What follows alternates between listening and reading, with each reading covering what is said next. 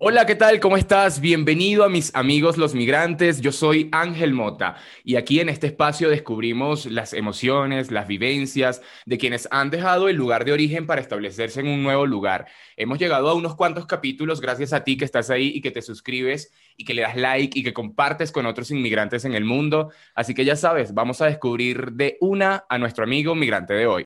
Héctor Palmar, periodista, locutor, creador de contenido, inmigrante desde el año 2018. Nacido en Maracaibo, actualmente reside en la ciudad de Madrid, España, donde llegó primero como turista en un viaje corto, pero luego volvió para quedarse.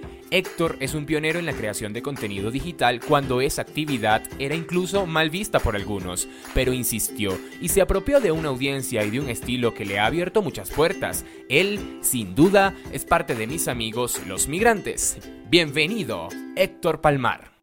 Héctor Palmar me acompaña hoy. Bienvenido, ¿cómo estás? Hola Ángel, bueno, un placer poder acompañarte. Gracias por, por la oportunidad para poder hablar de este tema que, bueno, es súper importante y creo que es una época donde todos necesitamos escuchar esas vivencias, porque bueno, migrar no es fácil, pero siempre que escuchamos a los demás como que nos contagiamos de esa energía y seguimos adelante. Cuéntanos tu historia de, de migración, ¿cuál es esa anécdota que quieres compartir hoy con nosotros? Bueno, mi historia de migración eh, yo la podría definir como por varias etapas, ¿no? Porque a mí me pasó, eh, yo soy de Maracaibo, y digamos que en los últimos cinco o seis años que estuve en la ciudad, me pasaba que poco a poco se iban yendo amigos y eran amigos que me parecía que era un entorno súper creativo, que le daban como fuerza a la ciudad porque eran personas que, bueno, trabajaban en el medio de la comunicación o estaban creando contenidos web. Y yo siempre pensaba que, bueno, que si todas esas personas estaban en la ciudad, pues le daban como que esa nueva energía en la ciudad de creatividad, que me parece súper importante. Y bueno, me pasó que uno a uno se fueron yendo y yo siempre me trataba de autoconvencer y me decía a mí mismo y decía a los demás, bueno, es que aquí me está yendo muy bien, eh, estoy, puedo, llegar a más personas, me puedo dedicar a lo que yo hago. Bueno, yo hice 10 años de radio en Maracaibo, también hice televisión, hice prensa, colaboraba con revistas, con periódicos, a la par de hacer contenidos en redes sociales. Entonces, de verdad que me sentía muy pleno eh, logrando todas estas cosas. Sin embargo, eh, siempre había un detonante, algún momento donde digamos que las condiciones no eran tan buenas y me ponía como a pensar cómo me podría ir en otro sitio donde sí tuviese mejores condiciones. Y bueno, me pasó eso de que, ese popular dicho que dice que el último que apaga la luz. Yo fui el último que apagó la luz, básicamente. O sea, tú, tú te consideras de esos tercos que decían, no, yo me quedo, pero hasta el final. Sí, sí, sí, por supuesto. Eh, de hecho, recuerdo que eh, antes de venirme acababa de, de, abrir una oficina, eh, me acababa de cambiar de, emisora de radio con un proyecto radial que tuvimos por seis años. Eh, digamos que estaba como que empezando de nuevo en medio de la crisis. Sin embargo, yo diría que un detonante para mí el tema de la crisis eléctrica. Yo soy en Maracaibo, como los que conocen esta zona de Venezuela, es una ciudad súper caliente y el tema de que no haya electricidad puede ser grave, porque bueno, eh, nosotros, por ejemplo, estamos acostumbrados a tomar agua fría. Eso es total y absolutamente porque hay mucho calor. Y, y bueno, ya cuando te ves en esas condiciones, es súper complicado, ¿no? Porque ya ves cómo te afecta la salud, cómo te afecta incluso el tema del descanso. Era muy complicado. Yo diría que ese fue el detonante que, que, que me empujó a salir. Y hubo un momento donde incluso vi mi salud afectada por esto y el cuerpo siempre somatiza estas crisis cuando uno como que se niega a, a abrirse a los cambios. Y yo recuerdo que cuando yo vi mi salud afectada, yo dije, no, ya, o sea, no puedo eh, comprometer mi integridad por, por el amor que uno puede sentir por tu tierra, ¿no? Porque al final siempre va a ser tu tierra donde quiera que estés, pero no puedes como que exponerte a, a llegar a ese extremo. Claro, sí.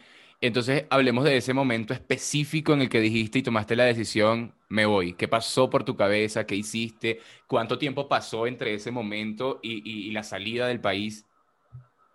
Bueno, te puedo contar algo súper específico y muy personal que no, no lo cuento mucho, pero sí es algo que, que, me cambió por completo y es que cuando estaba haciendo radio, eh, digamos que hice un sobreesfuerzo porque eh, aceptamos un horario de dos horas diarias, te podrás imaginar hacer un programa de dos horas en vivo todos los días, era súper agotador y hubo un momento que, que me afectó las cuerdas vocales, al punto que me quedé sin voz. Entonces, entre verme con médicos y tal, no sé qué, ya hubo un momento donde yo me sentí desesperado por no poder hablar, imagínate eso, es súper complicado, estuve unos meses así, empezó el tema de la crisis eléctrica, había muchas cosas pasando por mi cabeza, tenía un trabajo muy bueno, afortunadamente en ese momento, estaba escribiendo por una agencia de noticias en México, y todo esto se veía afectado porque, bueno, sin electricidad no hay internet y sin internet no puedo trabajar. No tenía gusto todo eso y yo dije, no, ya va, necesito un break y tomé la decisión de venirme a España eh, como turista. Dije, voy a venir por tres meses. Y así lo hice. Compré mi boleto, eh, que empezó el día 1 y terminó en el día 90, porque es lo que puedes estar como turista. Y dije, voy, vengo para acá y, veo y, descanso. Y me vine con esta condición de la voz. Incluso pensé en, tratarme la voz acá en, España. Y vine, eh, averigüé todo. pude descansar, me pude conectar conmigo mismo, con mis seres queridos que estaban aquí también en España, y, dije, nada, voy a volver a Venezuela, y cuando vuelva, eh, me opero ya con mi, con mi otorrino, que ya, ya tenía como todo eso cuadrado allá en Venezuela, y así lo hice. Regresé, me operé, y hice algo que no todo el mundo hace, que es irse y devolverse en poco tiempo, y para mí fue suficiente regresar y sentir ya el cambio, porque obviamente voy a estar tres meses en España noté o sea, abismalmente el cambio de las condiciones, cómo podía vivir acá. Y dije, nada, voy a, a regresar a Venezuela, a hacer lo que tengo que hacer, y fue como una despedida. O sea, yo creo que eso es una catarsis que el que pueda hacerlo debería hacerlo, porque mucha gente cuando se va tiene ese choque emocional de, de no saber cuándo va a volver, eh, o empiezan a dudar que me hubiese quedado, hubiese pasado. Yo hice eso de volver y de verdad que para mí fue más que suficiente para entender que mi lugar ya no era allí. O sea, solamente pasaron tres meses, regresé, hice lo que iba a hacer y entendí que no, que no era mi lugar, que, que no merecía vivir en esas condiciones. Y de verdad que fue súper duro aceptarlo porque no me fui yo solo, sino que mi familia quedó allí en Maracaibo y tomar esa decisión es muy duro. Sin embargo, yo creo que siempre hay que velar por estar mejor. O sea, siempre tenemos que pensar que merecemos estar bien. Sí, una cuestión de supervivencia básica además. Entonces, nada, decidí, eh, digamos que después de irme de Maracaibo con más tranquilidad, eh, recuerdo que en ese momento tenía planificado estar más tiempo en Maracaibo. ya estaba decidido que me iba, iba, a venir a España, eh, porque me encantó cuando la conocí. Pero cuando regresé, yo había pensado en regresar con más meses, o sea, como estar un poquito más de tiempo en Maracaibo, pero entró el tema de la crisis eléctrica con un apagón de 10 días. O sea, yo en mi casa estuve 10 días sin electricidad, en un clima que es terrible. Recuerdo que la comida se dañaba, estaban vendiendo. Recuerdo eso, nunca se me va a olvidar esa experiencia de ver que, estaban vendiendo una bolsa de hielo en la calle por 25 dólares. Qué locura. Y yo decía, esto no puede pasar. O sea, yo no, no, no me merezco esto. Y uno tiene que ser como ciertamente egoísta a la hora de pensar en eso, porque si tú no estás bien, no puedes ofrecerle a los demás algo que, que los pueda ayudar. Entonces yo dije, no, no, no, no puedo estar así y aceleré mi, mi viaje. Yo tenía pensado venirme en, a mediados de julio, hubo este apagón, yo dije, ya yo no sé si la luz se va a ir por siempre, o sea, al punto que uno piensa, eh, se plantea esa realidad. Y dije, lo compré el boleto una vez y me regresé eh, en, en, menos de un mes. Creo que lo compré con una antelación de dos semanas, cuando eso debería ser como más planificado, ¿no? Sí. Pero me dio mucho miedo el tema de la electricidad porque el problema es que nadie te garantiza que tus condiciones vayan a mejorar. Entonces tienes que tomar tú la decisión. Y así fue como lo hice y, definitivamente fue muy duro. Recuerdo que una experiencia que no le recomiendo a nadie, que es algo que nadie debería pasar. Recuerdo que hice mis maletas en oscuridad, porque no había electricidad. Claro, No, no me llevé casi nada porque dije, bueno, ¿qué me voy a llevar si no puedo ver lo que me voy a llevar? Y aparte, en estas condiciones, irse como planificar un viaje no es lo mismo irse con, con, con, cierta tranquilidad que hice en esas condiciones. Y recuerdo una anécdota que, que me marcó muchísimo, ya cuando llegué al aeropuerto aquí de Barajas, en Madrid, eh, una amiga que me fue a buscar, lo primero que le dije fue, necesito agua fría, porque tengo 10 días que no tomo agua. Y yo cuando dije eso, yo entendí, wow, yo estoy viviendo una circunstancia que de repente no la vive todo el mundo, porque tenemos que ser claros que el tema de Venezuela es que no todo el mundo vive la misma realidad. Y eso, eso es un, algo que tenemos que aceptar, ¿no? Porque no todos tenemos el mismo contexto. Y recuerdo que cuando dije eso, yo dije, wow, yo me llegué a sentir damnificado en mi misma casa y no hay peor sensación que eso. Y bueno, yo creo que ese fue el detonante para poder migrar y tomar la decisión. Sin embargo, actualmente estás en Madrid, España. ¿Cómo te ha recibido? ¿Cómo lo has vivido? ¿Qué tal ha sido el tránsito de un país a otro?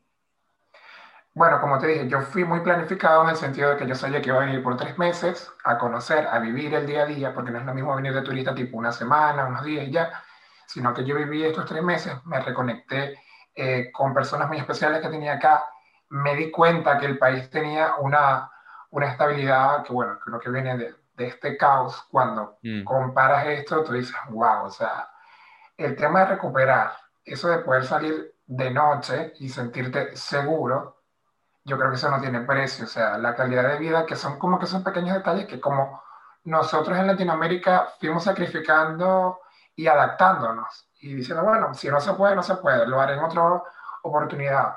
Eh, si tengo que pagarle a, a, una persona para que haga un trámite o un documento me cuesta tanto, no sé qué, yo no se acostumbra a ese tipo de mm. cosas. Pero cuando ves otra realidad donde hay cierta calidad de vida y se respeta al ciudadano, sea migrante o sea propio de la ciudad, tú te das cuenta que sí es posible vivir mejor y no tiene que ser una inversión de dinero eh, majestuosa que se puede con poco lograr mucho. Y yo dije, no, aquí, aquí es. Y definitivamente me encantó cuando vine. Me encantó sobre todo el tema histórico porque España es un país que eso a mí me encanta, el tema de que hace registro de todo. O sea, tú puedes, digamos que viajar al pasado porque hay un registro de todo eh, bueno, con el tema de la monarquía, el tema del catolicismo, las iglesias, todo eso tiene como un registro ancestral y milenario.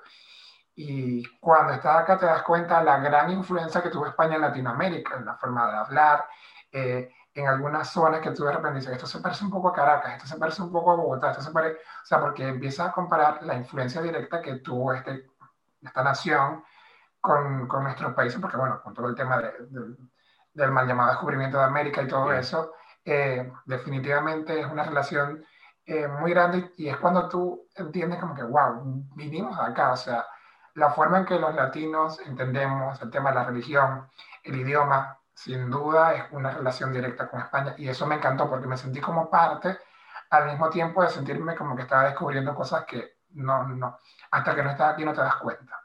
Totalmente, y es descubrir la ciudad punto a punto y día a día y, y siento que bueno, eh, eh, hablo de Bogotá, en mi caso, que vas caminando a veces y dices, oye, pero esto estaba aquí y, la vuelves como a redescubrir, aunque hayas pasado unas cuantas veces por allí.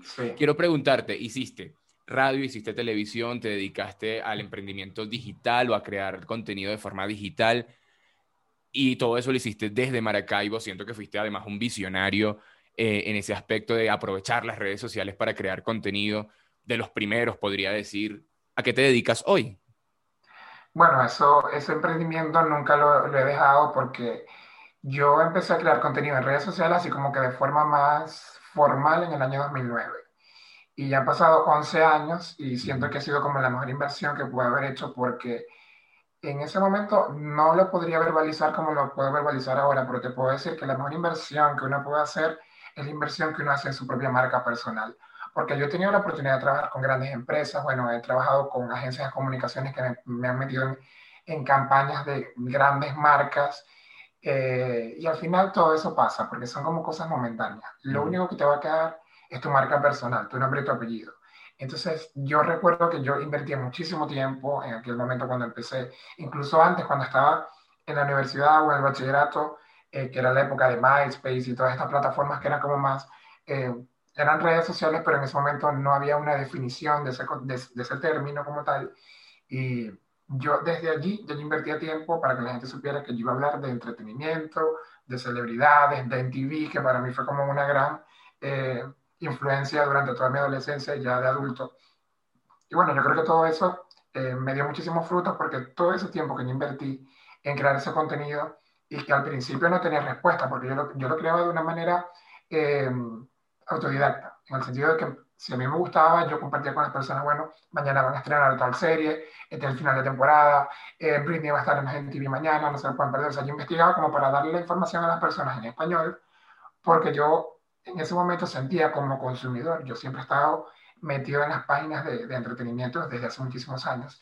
Y recuerdo que yo visitaba mucho el, blog de Paris Hilton, Just Jared, eh, Hollywood Reporter, o sea, esas páginas que me encantaban, y yo decía, pero esto no está en español. Y yo calculaba los tiempos y decía, bueno, de acá a que, no sé, un medio nacional en Venezuela tome esta nota, pueden pasar 24 o 48 horas y ya, y ya en Estados Unidos ya pasó esto, entonces me, me llamaba como la atención eso de que no, no veía con inmediatez. Y ahí fue como que tomé la decisión de empezar a hacerlo y actualmente lo sigo haciendo, claro, de una manera como más dosificada porque ya he hecho varias cosas acá en España. De mi primer trabajo fue como redactor de artículos de contenido SEO, que bueno, el SEO es una técnica de posicionamiento web que permite que tu página salga de primero en los resultados de Google, bueno, pero para eso hay como eh, ciertas eh, tácticas de inversión en Google Analytics y todo eso. Y yo me dediqué, cuando llegué, incluso estando ya en Venezuela todavía, ya yo hacía estos artículos. Y bueno, cuando llegué fue como que mi, mi manera de, de, subsistir con estos artículos y era un tema de teletrabajo. Yo siento que el, el término de teletrabajo para muchas personas era como nuevo, pero yo siento que yo he hecho teletrabajo todo, todos estos años, porque el tema de crear contenido siempre ha sido desde mi casa, desde mi ordenador, desde, ¿sabes? Este, esta atmósfera de los que creamos contenido, sabemos que siempre hemos teletrabajado, lo que pasa es que ahora es un término más común por el tema de la pandemia.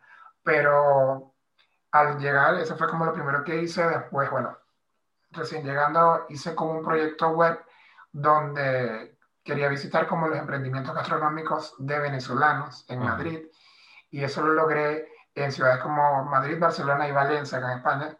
Y me encantó ese proyecto, pude conocer muchísima gente, eh, pude difundir, porque no solamente se trataba de comida venezolana, sino que eran venezolanos con alguna propuesta gastronómica que podía ser de comida fusión, internacional, etc.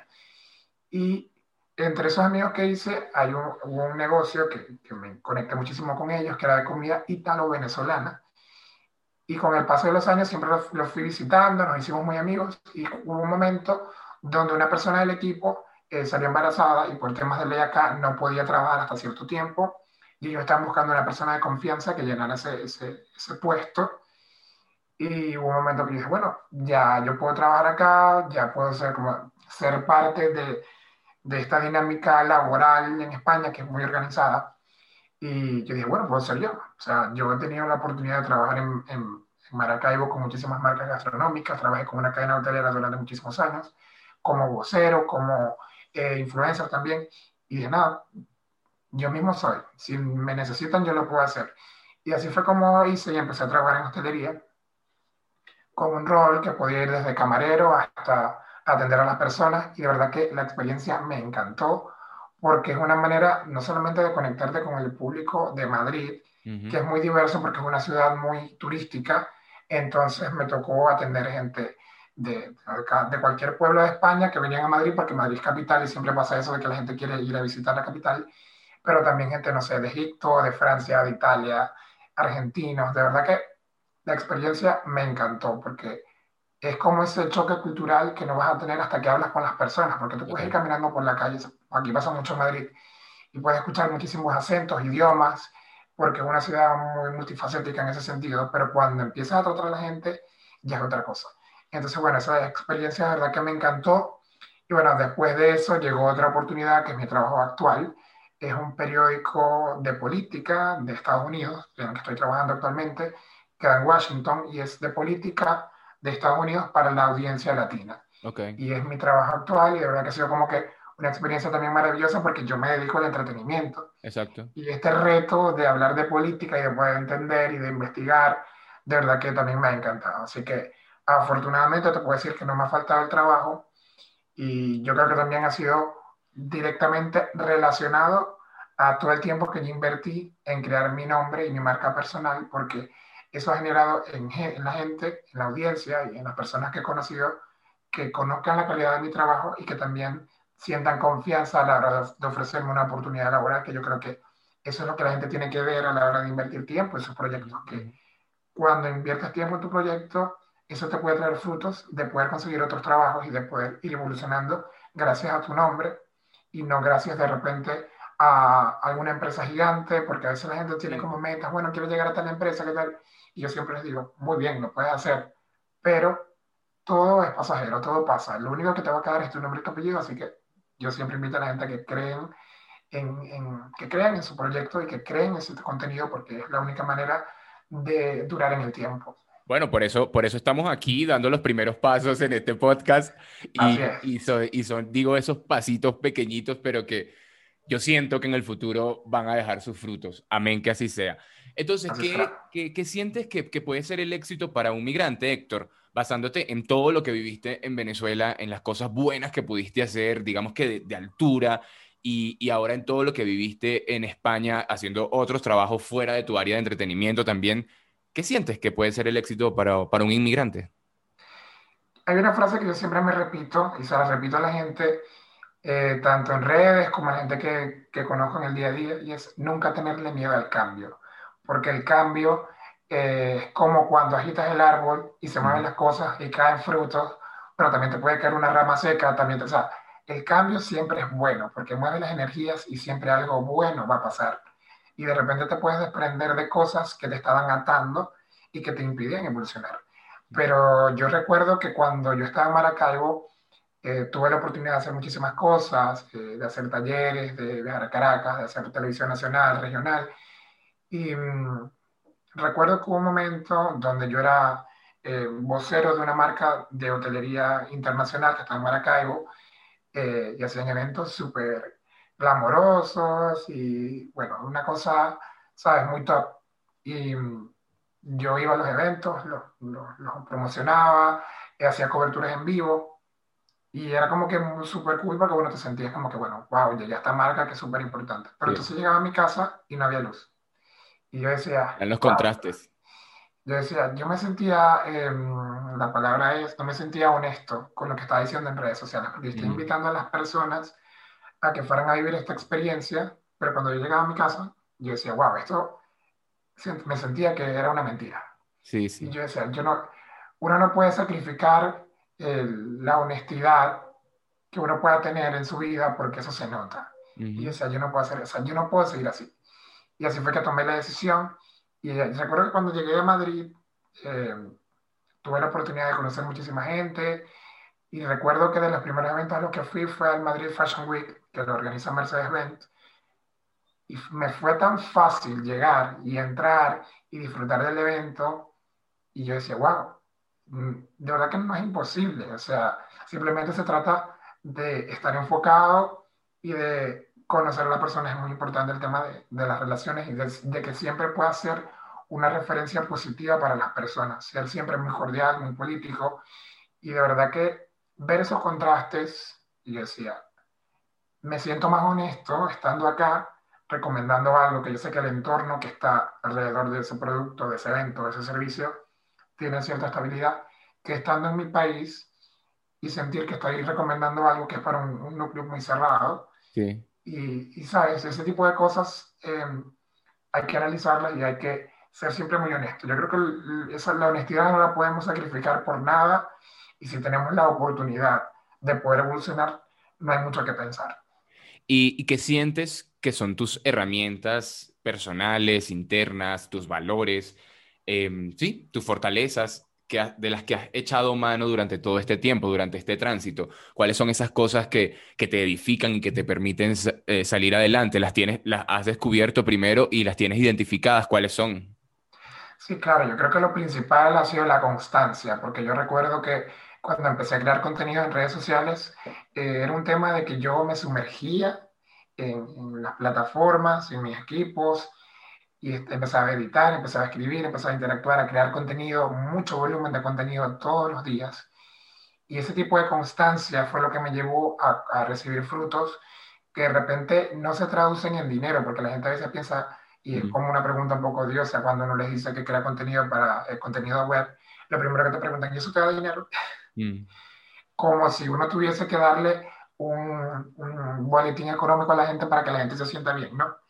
Es una cosa muy absurda, pero bueno, el tema es que yo decía, porque yo he tenido frutos que no se comparan al dinero, de repente tener eh, una respuesta o un reconocimiento a mi trabajo por una persona que yo admiro, por ejemplo, eso para mí no tiene valor y es un, es un, es un fruto de la constancia. eh, yo creo que también aparte de la constancia es el tema de evolucionar, no siempre como que quedarte en lo mismo, sino como ir escuchando a la audiencia, que eso es súper importante. Yo recuerdo que cuando yo empecé en las redes sociales, eh, lo, lo, que yo compartía más era lo que a mí me gustaba, y como yo lo consumía, y como yo hablaba, y como no sé qué. Y fui entendiendo con el tiempo el valor y lo importante que es escuchar a tu audiencia. Yo sé y puedo identificar que a lo largo de los años yo he, cambiado mi contenido para que la audiencia que me sigue pueda sentirse atendida, identificada y entretenida, que es como que lo más importante. Y aparte de eso, yo creo que eh, siempre hay que tener la valentía de cambiar. O sea, no quedarnos como con una fórmula, sino que ir evolucionando y entender que los proyectos no tienen una duración corta, sino que de repente tú puedes pausarte algo, porque en ese momento no puedes continuar, pero más adelante sí. O sea, entender que las cosas no se acaban, sino que evolucionan con el tiempo. Yo creo que eso son valores y son, son mantras que yo aplico, que me han funcionado y que les recomiendo a la gente que los aplique también, porque cuando entendemos que la vida no se trata, los proyectos no se trata de complacer a los demás, sino de sentirnos nosotros útiles, es cuando empezamos a ver los resultados y, y definitivamente es mucho mejor trabajar con ese enfoque, de entender de que estamos haciendo algo para una comunidad, pero que también nos tiene que llenar a nosotros. Bueno, primero nos tiene que llenar a nosotros y que si en ese interín llena a los demás, pues perfecto, pero no nos desanimemos porque es importante hacer las cosas con honestidad. Yo siempre he pensado que ese es el, el, el punto de partida para todo. Oye, ¿qué sientes que es ¿O cuál sientes que es tu momento de gloria como migrante? Ese momento en el que estabas y dices, Dios mío, esto está pasando de verdad, o sea, lo estoy logrando, que tú tuviste como que pellizcar o que sentías la emoción así brotar. ¿Tienes un momento así?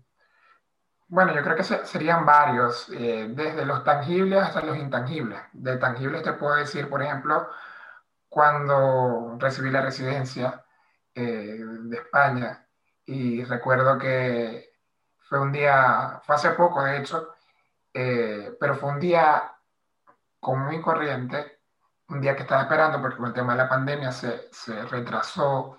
Después de eso vino la nevada, que, que fue también histórica acá en Madrid, y también retrasó ese proceso.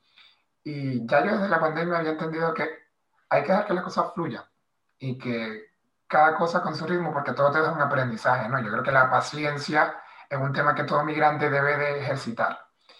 Y bueno, recuerdo que cuando recibí la, la residencia, pues me sentí como muy realizado porque fue un, un, trámite que no me costó un euro. Y yo decía, Dios mío, mi país, ah. tratar de sacar el pasaporte puede costar tanto, pero aquí esto fue gratuito, tomó su tiempo, pero, ¿sabes? Eso te da como cierta satisfacción. Y bueno, eh, aparte de eso, bueno, intangible podría ser cosas pequeñas como sentirte seguro. Yo creo que eso es fundamental. Eso es algo que, que valoras cuando no lo tienes y cuando finalmente lo tienes es algo que no tiene precio y que es una satisfacción muy grande. Eh, porque uno se sentía como paranoico con todas las cosas que vivió y ahora te puedes sentir como más tranquilo. Sin embargo, yo siempre estoy alerta, no, es como un chip que no se te va porque, bueno, uno, uno vivió ciertas experiencias que no fueron tan bonitas sí. y, y, es como algo que con lo que aprendes a vivir. Pero aparte de eso, te podría decir que, bueno, eh, el tema cultural para mí es fascinante. O sea, una ciudad como Madrid, donde voy caminando por la calle y escucho a alguien hablando francés, italiano, musulmán, eh, inglés, inglés británico, es una cosa fascinante y siempre es algo que valoro muchísimo porque yo crecí muy conectado con, con, las cosas globales, las veía por televisión, por internet, consumía cosas de, de, de diferentes países y diferentes culturas y ya cuando estás en, en, un punto donde lo puedes palpar, lo puedes sentir cerca de ti, es, es, muy bonito. Yo creo que eso es un tema que me da mucha satisfacción. ¿Y, y qué sientes que te desarma como migrante? ¿Cuáles, ¿Cuáles son esos momentos quizás de nostalgia o, o de tristeza? Puede ser. ¿Qué, qué es eso que, que, te rompe de alguna manera como inmigrante? Bueno, son muchas cosas. Primero, el tema de sentir eh, a tu familia, viviendo todavía las calamidades que se viven en Venezuela. Eso para mí es algo que, que me desarma y que es algo que con lo que he aprendido a vivir y también te ayuda a ejercitar la paciencia, ¿no? Porque yo he entendido y, y, y, comparto con la gente siempre esta oración y es que si no, si no depende de ti lo que está pasando, si tú no lo puedes controlar, pues preocuparte es algo que no va a resolver eso. Entonces mm. tienes que tener como una actitud y tratar de transformar esa energía en algo diferente, como para que tú puedas asimilarlo de otra manera y entender que las preocupaciones las somatiza el cuerpo y eso te puede afectar la salud. Yo lo entendí. Y de verdad que cuando uno no empieza a ver esa perspectiva, trata de analizar las cosas más en frío, pero sin embargo yo creo que eso es lo que más me desarma, saber que mis familias, mis padres están allí, mi hermano, mi sobrina, y están viviendo ese tipo de, de, situaciones, es muy duro, porque uno siempre trata de ayudar, y, bueno, el tema de, de la economía, de ayudar con dinero, con comida, tal, pero tú sabes que esas cosas que son físicas no te, no te compran tranquilidad, no te compran horas de sueño, no te compran eh, toda esa roncha que uno siente que pasa a tu familia. Y de verdad que eso es bastante duro. Y bueno, también conocer historias de otras personas que de repente pueden estar aquí en España o en Estados Unidos, que están pasando cosas eh, tan inhumanas, tan, tan duras. Y uno cuando lo ve siente como cierta impotencia porque tratas de analizar en qué momento nuestro país se convirtió en eso, en qué momento nuestras personas empezaron a pasar por esas cosas tan duras. Yo creo que eso es como que lo más complicado de entender y de tratar de vivir con eso. Héctor, cuando tú comenzaste a crear contenido hace muchísimo tiempo, eso ni siquiera era bien visto, creo yo. Era, la gente no, no lo veía como un trabajo. Ahora es un trabajo y ahora te puedes dedicar a eso a tiempo completo. Pero en ese momento seguramente había una especie de señalamiento de que lo que tú estabas haciendo era una, era pérdida de tiempo, me decían. Sí, bueno, yo recuerdo que cuando empecé, Em, te puedo contar una anécdota así como más, muy, muy directa del tiempo. Era el año 2007, o en el año 2006, mejor dicho, cuando estaba en la época de MySpace. Yo tenía los álbumes, sabes que en el MySpace se podía tener como una página, era como un microblog.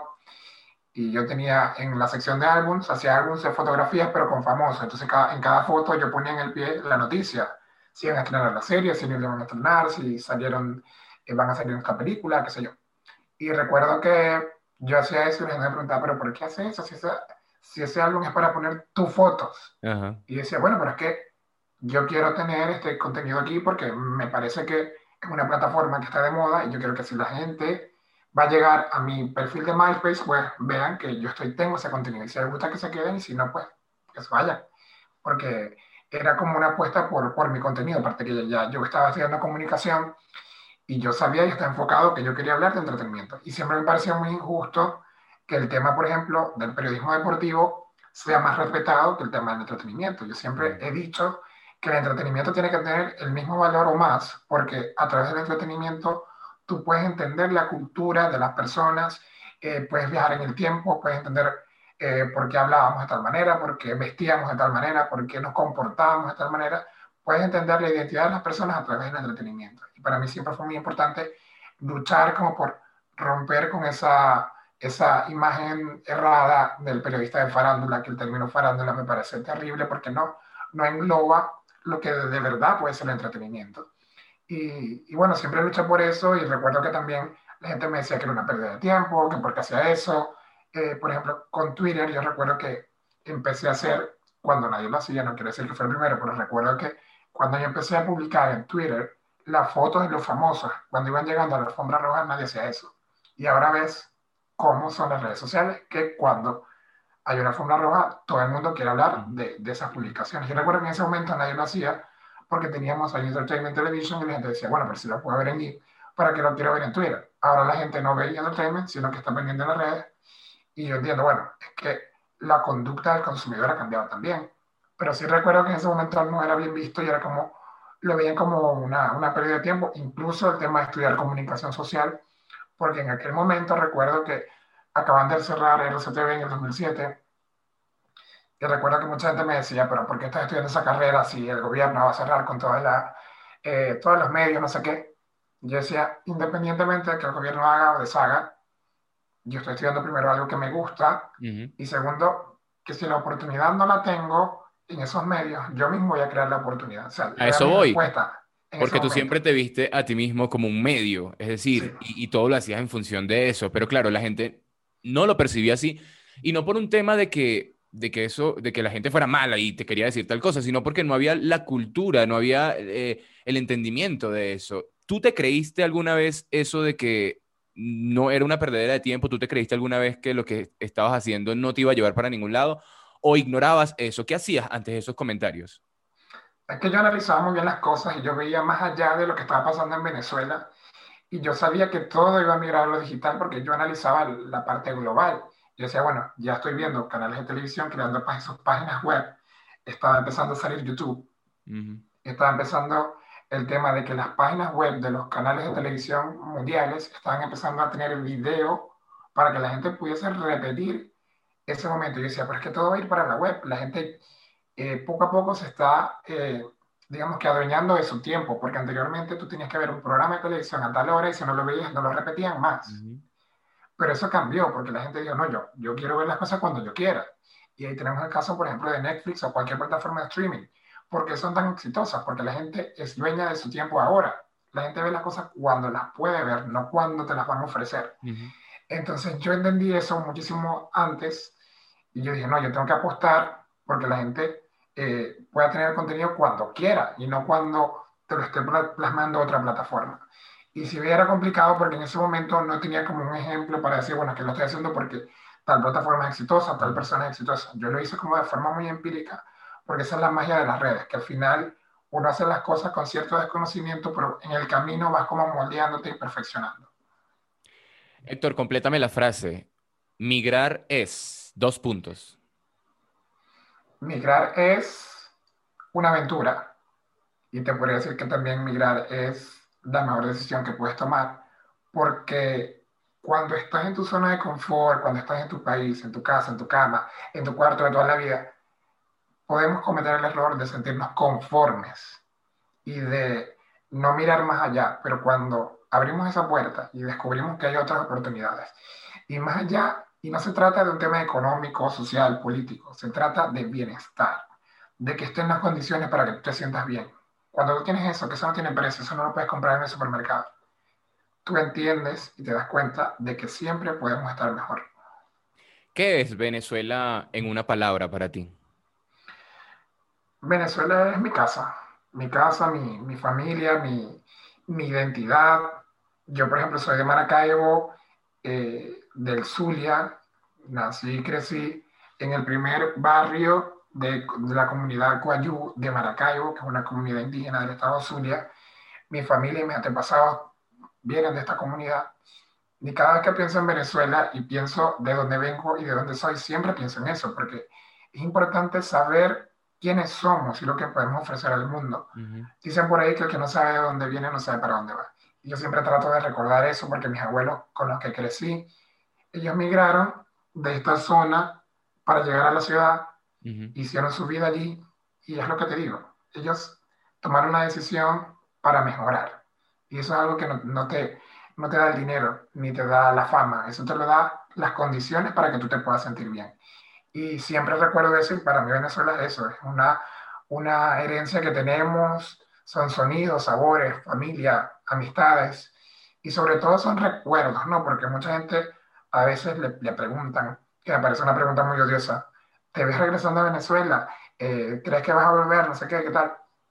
Yo digo, uno no extraña lo físico, una pared, un techo, un piso, uno extraña son recuerdos y eso es lo que uno atesora porque estoy seguro que yo llego a Maracaibo y no van a estar las personas con las que yo tuve esos recuerdos. Claro. Y en el futuro también va a ser así.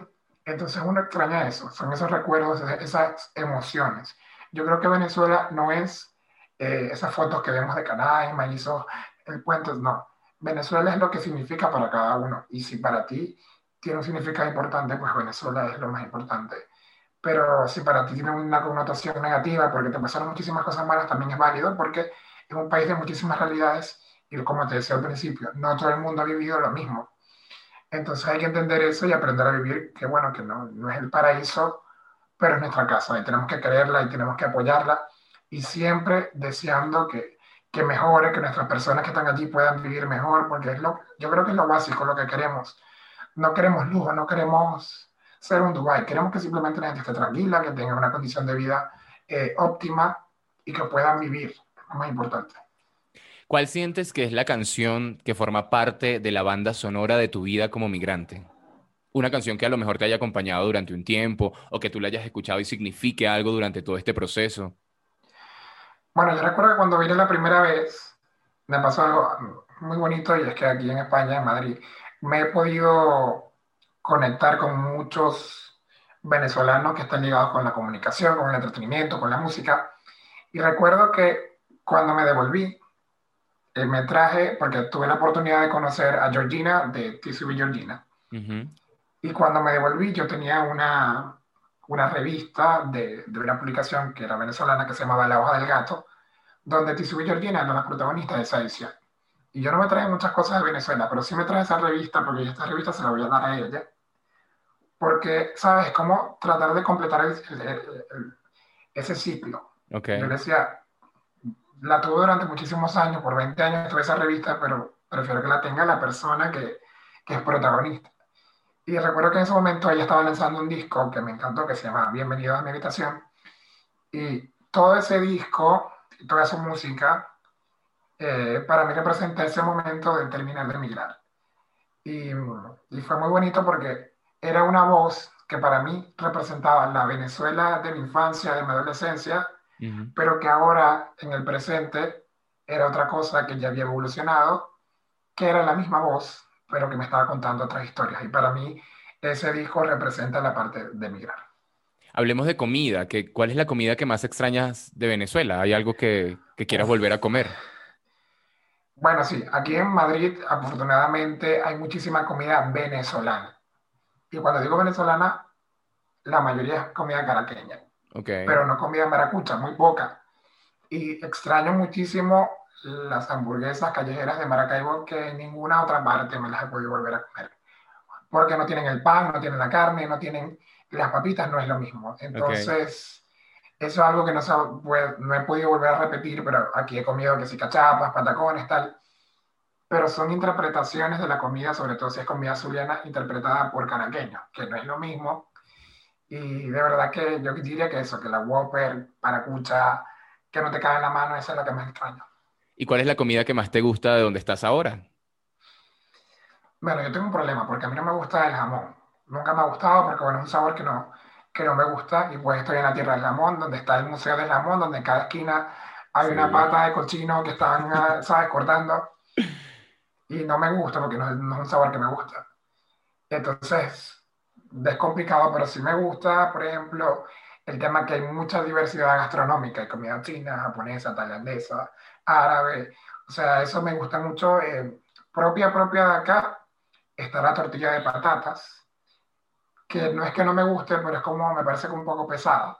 Pero yo diría que la, la, variedad gastronómica, sobre todo en una ciudad como Madrid, que tengo la fortuna de vivir aquí cerquita de Gran Vía y poder ver en esas eh, avenida principal todas esas opciones o que en cualquier callecita que me pueda meter puedo conseguir cualquier cosa, comida peruana, colombiana, venezolana. O sea, es, una, es un choque cultural muy bonito. Héctor, vamos a la última pregunta para terminar este podcast por el día de hoy. ¿Qué sientes que debe ser el valor, la herramienta, la cosa abstracta, física que se pueda palpar que un migrante debe llevarse en su maleta, que definitivamente no se le puede quedar? Mm, bueno, depende de tu, de tu condición, porque por ejemplo, si migras, eres migrante, y, pero eres padre también, pues no se te pueden quedar las cosas básicas de tus hijos si estás migrando solo, yo creo que siempre es importante como que llevarte algo que te recuerde eh, de una manera positiva la, el país donde vienes. Por ejemplo, yo de artículos así tengo una franela que me regaló mi mamá, porque no me puede traer muchas cosas por el tema que te contaba de la electricidad y todo eso. Y tampoco quería como que cargarme de objetos porque a veces tenemos como que eh, ese peso en las cosas físicas, pero tenemos que entender que también es un peso que hay que cargar y es como algo más emocional, es una carga emocional que le damos a las cosas y a veces tenemos que soltar para que lleguen mm. cosas nuevas. Mm. Por ejemplo, yo me traje esa franela porque me la regaló mi mamá y me encanta y la, siempre la veo con mucho cariño, pero también en mi mente pensé, voy a dejarlo todo porque quiero darle oportunidad a las cosas nuevas que lleguen y afortunadamente así fue. Héctor, muchísimas gracias por compartir conmigo y mis amigos los migrantes. Bueno, tía, de verdad que te, te, agradezco la invitación y también te apoyo a ti o a cualquier persona que quiera crear contenido, sobre todo en esta época y sobre todo con este tema, porque yo siento que es algo súper importante que quede registro en Internet, en videos, en textos, porque esto es un momento histórico para nuestros países, porque no solamente se trata de Venezuela, mucha gente está migrando porque la pandemia ha terminado de desatar esas crisis económicas y yo creo que tiene que haber un registro web muy importante y que sea con mucha continuidad y muchísimo detalle para que en el futuro la gente pueda entender qué fue lo que pasó y por qué cada quien tomó esa decisión. Sí, claro, por eso existe este podcast, para que haya un documento de todo esto que hemos tenido que vivir y, y de nuevo, no solo los venezolanos, aquí están abiertas las puertas para que inmigrantes del mundo también cuenten su historia. Muchísimas gracias a ti, Héctor, por compartir conmigo, a usted, gracias por estar allí, por suscribirse, por darle like y por comentar y por compartir con otras personas. Será hasta un próximo episodio. Gracias. Listo.